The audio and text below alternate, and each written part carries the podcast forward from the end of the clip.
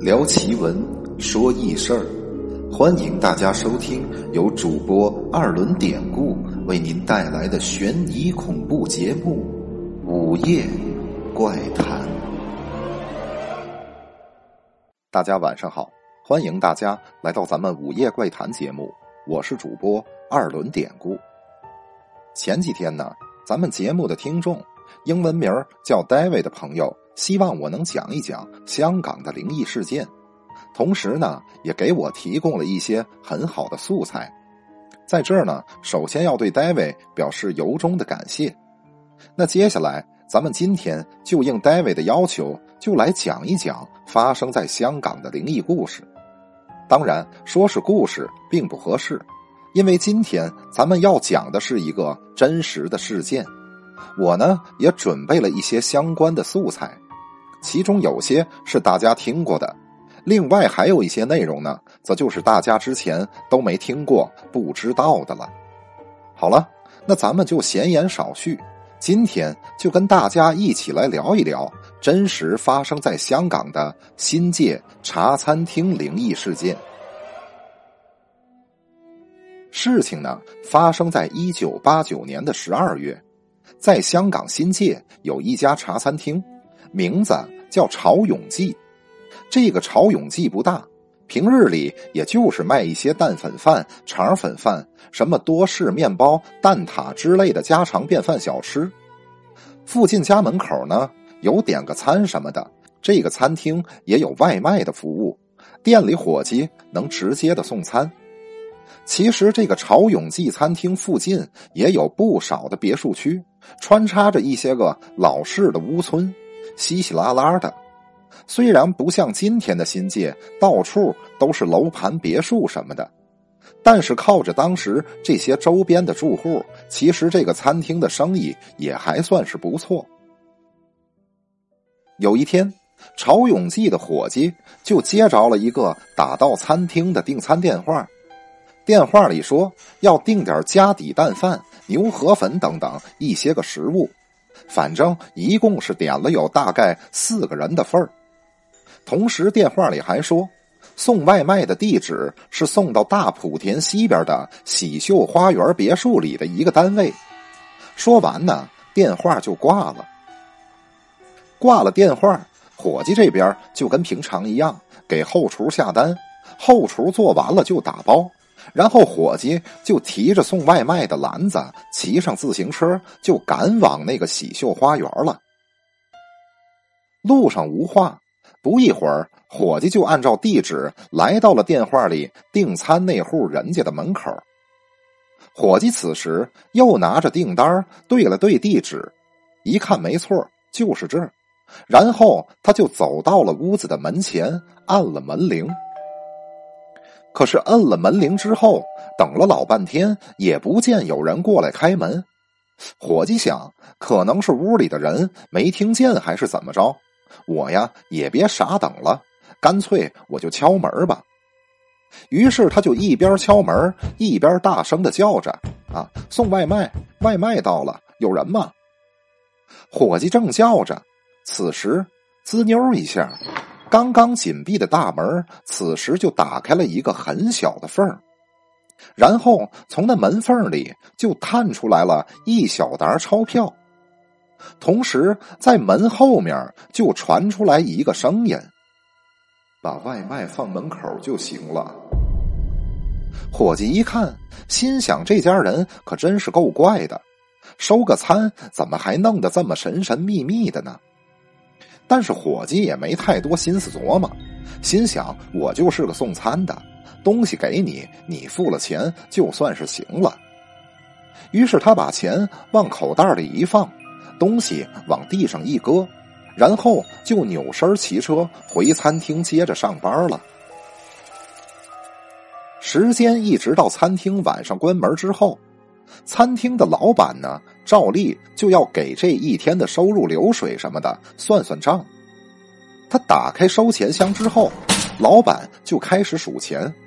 可数着数着，突然老板就发现，在装钱的小盒子紧下边，竟然有一沓冥币。当时老板虽是吓了一跳，但是他也没多想，他以为就是店里的伙计或者是小徒弟什么的跟自己开了个玩笑，于是呢就把店里的人都喊过来问。可是问了一圈，大伙都表示自己不知道这个事儿啊，都不是他们干的。于是老板又仔细的数了一遍，这才发现。除了这些冥币，那剩下的真钱还真是跟账面对不上，差了有几十块钱。这就说明，这肯定是有哪个缺德的啊，是拿着冥币过来买的东西。老板又想了想，其实这个事儿也不能都怪伙计们，毕竟收的钱最后都是自己接的手，自己也有责任。反正仗着钱不多，也就算了。于是老板就跟店里的伙计们说：“大伙儿也包括他老板自己，以后收钱的时候一定是得看仔细了，下回就别再出这样的事儿了。”简单的说说之后，看大伙儿也累一天了，也就不了了之的打烊了。第二天，餐厅呢照常是一大早就打开门做着生意，又是和往常一样忙碌的一天。时间同样是到了晚上，茶餐厅关门之后，老板对账的时候，又在那钱箱子里，就跟昨天一样，又发现了一沓的冥币。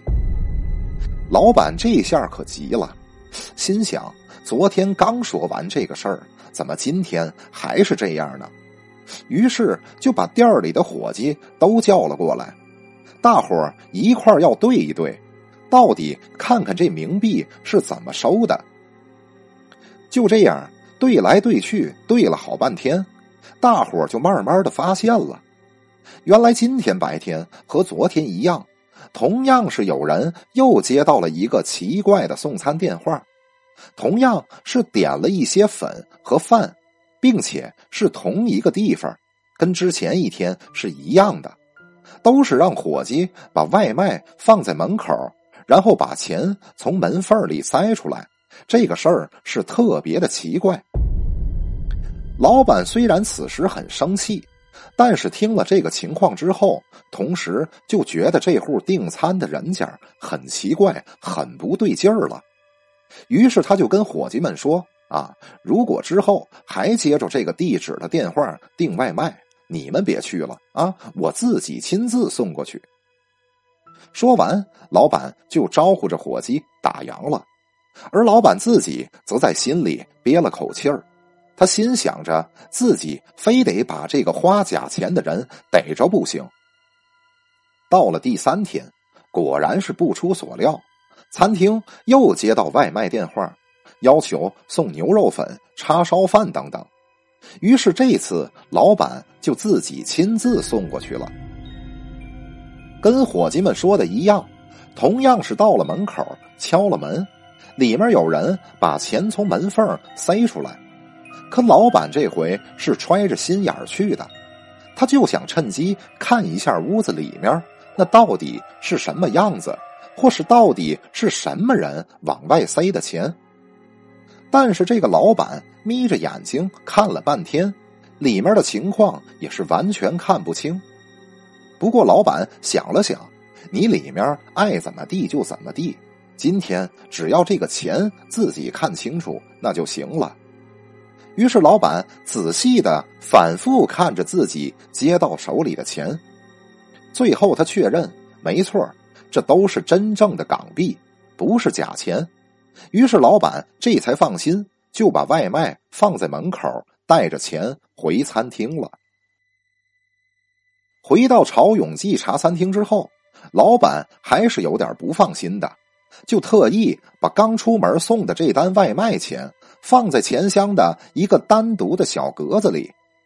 虽然是这样，老板其实也想，可能真跟那户人家没什么关系，也不一定，或许就是其他的人搞的。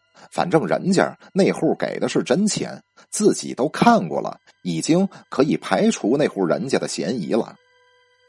但是老板这次可真想错了，就在晚上盘点数钱的时候，可就出事儿了。老板就发现别的钱都没问题，只有他单独放的那些钱就又成了冥币，而这些钱就是他自己亲自从喜秀花园送外卖之后带回来的那些钱。此时看着那一沓的冥币，老板那顿时是通体冰凉，哆嗦着，吓得心里是咚咚的乱跳。于是他赶忙在恐慌之中就拨了警方的报警电话。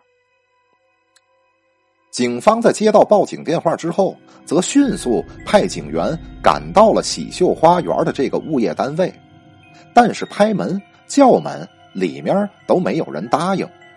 再按按门铃，发现门铃也是坏的，于是警员当即就决定要破门而入。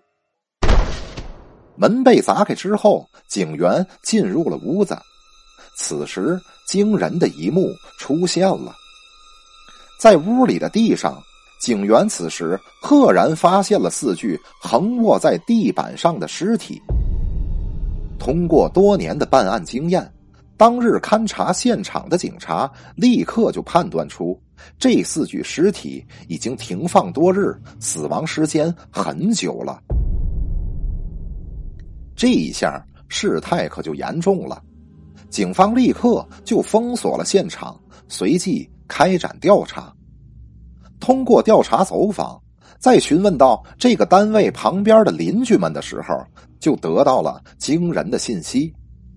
很多邻居反馈，他们完全不知道在隔壁屋里有人死亡，因为在最近几天，他们一直时不时的能听见。在那屋里有人在打麻将，虽然没有听见里面有说话的声音，但是洗牌的声音还是很容易听清楚的。特别是在夜晚安静的时候，那洗牌的声就更显得大了。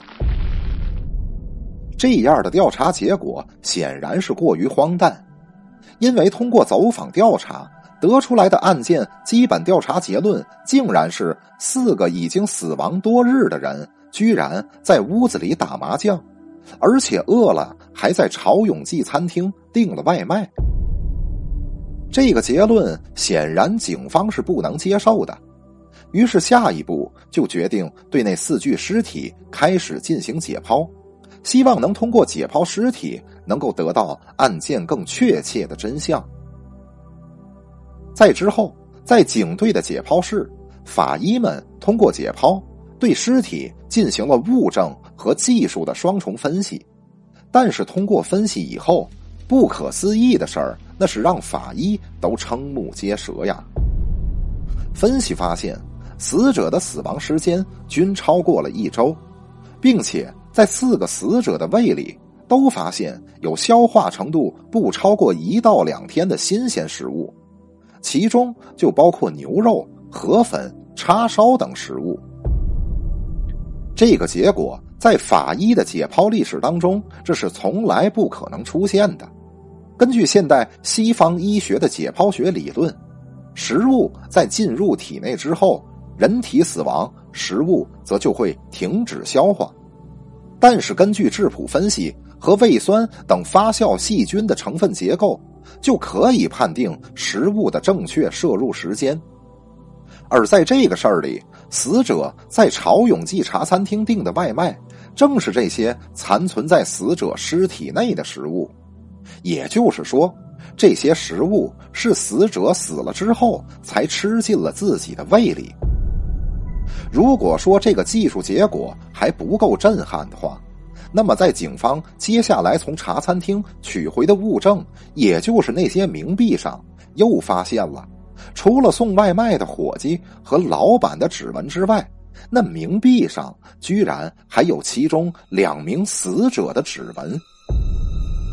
这个结果一出，那可真就是科学的解释结果和真实那是完全对不上了。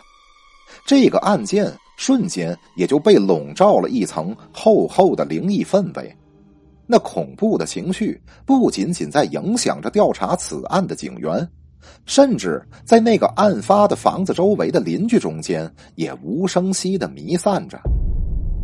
后来，有附近村落的村民们就专门请大师过来看，大师就发现，这个出事的房子门面朝着东北，那是气冲鬼门关，阴气是极重的。死者死亡之时，又是冲煞的时候，那四个绝魂都没离开尸体，他们以为自己还在人间，还活着，所以是继续的生活，又订餐，又吃饭，又打牌的，一直到警察冲进了那个屋子，才破了气场，他们的魂魄才得以脱离这个困顿之局。而他们的真正死亡原因是什么呢？就是因为屋里冷，他们四个人在屋里烧炭，就产生了大量的一氧化碳，所以才导致这四个人在打完麻将之后休息睡觉的时候才中毒死亡的。这一点在历史的天气记录当中也是有记载的。在事发的当年，新界北的冬季最低气温的确降到了历史的最低温。所以，四名死者因为在屋里感觉冷，最后烧炭中毒死亡的说法，则就是最接近事实真相的了。就这样，之后此事被各大报纸报道，媒体采访警方发言人的时候，警方似乎也给出了一些科学的分析结果，但是这些结果显然媒体们并不买账。因为媒体们自己也做出了一些分析，最后就定性此案件就是一件灵异事件。而面对媒体的这个结果和对官方的质疑，官方则没有进一步否认此事了。所以整件事情报道后，官方就算是默认了。所以这个事儿就成了目前香港第一件，也是唯一一件没有被官方隐瞒的灵异事件了。好了，上面呢就是大家可能应该已经熟知的这个香港新界茶餐厅灵异事件传播最广的一个版本。那下面我将再讲两个关于这个事件大家可能就没听过的其他两个版本了。好，那我们继续。据一位网友爆料，这个事件是他父亲年轻时候亲身的所见所闻。据爆料时间大约四十多年前，在油麻地某幢大厦的某个单位，曾经发生了一宗令当时香港人人震惊的闹鬼事件。至今，现在的长辈大多数都略有所闻。当时这个事件令香港轰动一时，媒体报纸也都出了头条新闻，警方甚至在侦办此案时出动了装甲车等等。这足以说明当时这个事儿的轰动程度。那么事件是怎样的？咱们就简短来讲一讲。为了方便，咱们就称呼这个爆料人的父亲为老张啊，就是这个老张。当时是在事发大厦对面的木材行工作，他当时只是个学徒。他和那间餐厅的员工是朋友，楼上楼下的街坊和老张也挺熟的。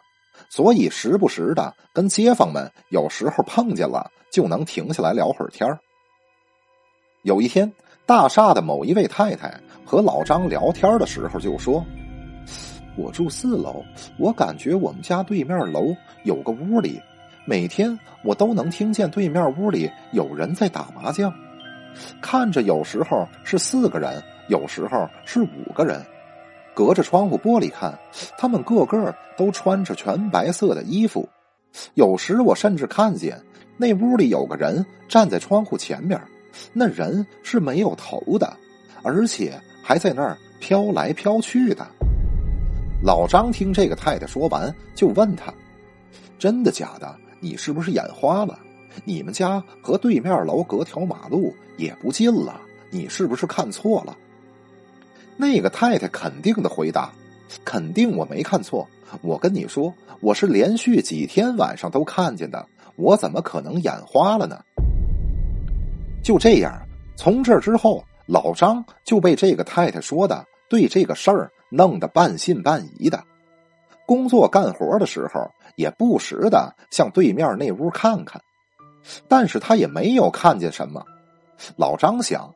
可能是大白天的，加上那屋子是在四楼，所以他什么也看不见，也正常。可是过了几天，老张出去干了几天活，这天回来呢，就在相邻的那间餐厅里吃饭。吃一半闲聊天的时候，有个员工就跟他说：“老张，这两天你不在，你还不知道吧？”老张说：“不知道啊，怎么了？”伙计接着说：“我跟你说啊，出大事儿了，你听我给你讲讲。前几天每天晚上九点。”都有一个电话打来叫外卖，每次外卖都是四碗粥，是对面大厦一个屋子里叫的。我第一次送上去的时候就觉得很古怪。我敲门，这屋有人开门，但也就是开一个仅仅能伸出一只手大小的门缝。手伸出来付了钱，我就把东西放地上了。收了钱呢，我当场数清楚了。数目没错，也就顺手放衣服口袋里了。跟着我就回餐厅了。可当我把钱给老板的时候，就发现刚才的钱全变成了纸钱了。我当时怀疑自己是被人骗了，没办法，就自己掏腰包给补上了。可转天还是那个时间，又有那个相同的食品和地点的外卖要送，我就打醒了十二分的精神，避免再被人骗。这次我肯定收的钱是港币，可我返回餐厅交钱的时候，竟然又变成了纸钱。于是我这次就跟老板讲了这个事儿，可老板他也不太信。到了第三天晚上，也是一模一样，还是那屋订餐，老板就叫另一个伙计去送。等回来交钱，竟然也是一样，还是纸钱。就这样，我们老板就报了警了。于是警察来了，就想先调查一下对面的情况，就上了咱们这个餐厅的楼上，找了个屋子，想先看看对面的情况。你知道看过去之后，警察究竟看见什么了吗？那警察竟然看见，在那间屋子里，竟然有四个没有头的人在那儿打麻将呢。就这样，这个事儿就在咱这儿传开了。后来记者也过来了。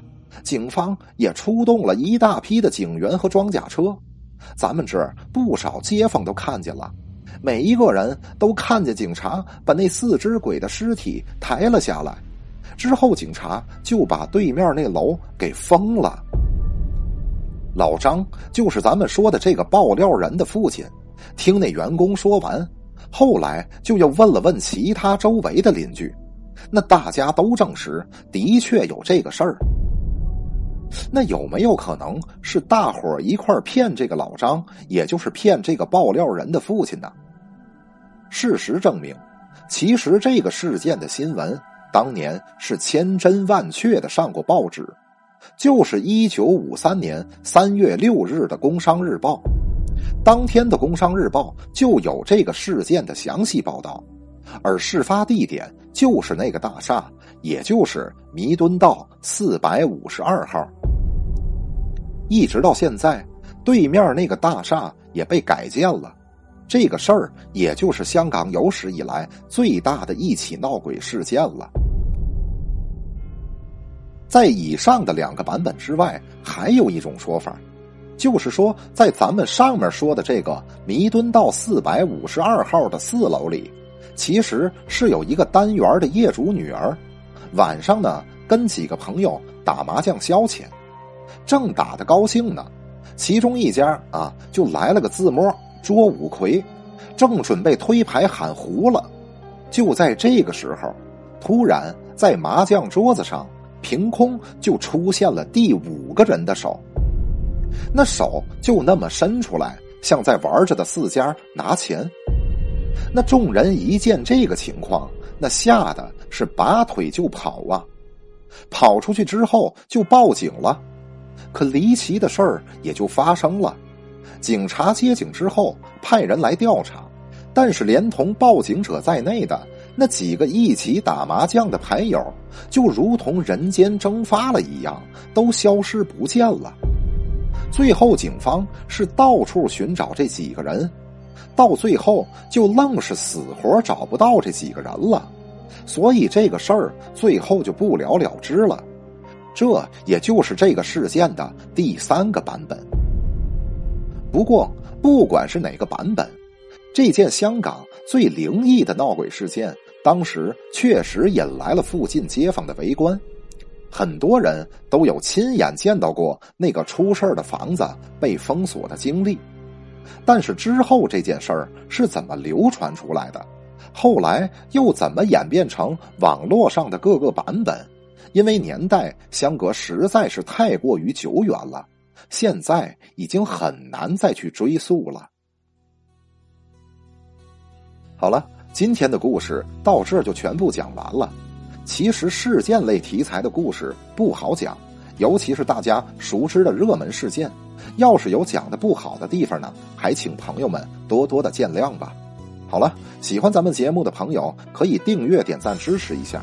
联系主播或加咱们聊天群，您加微信 PPT 五九二八八。节目最后，主播再次感谢大家收听，咱们下集再见。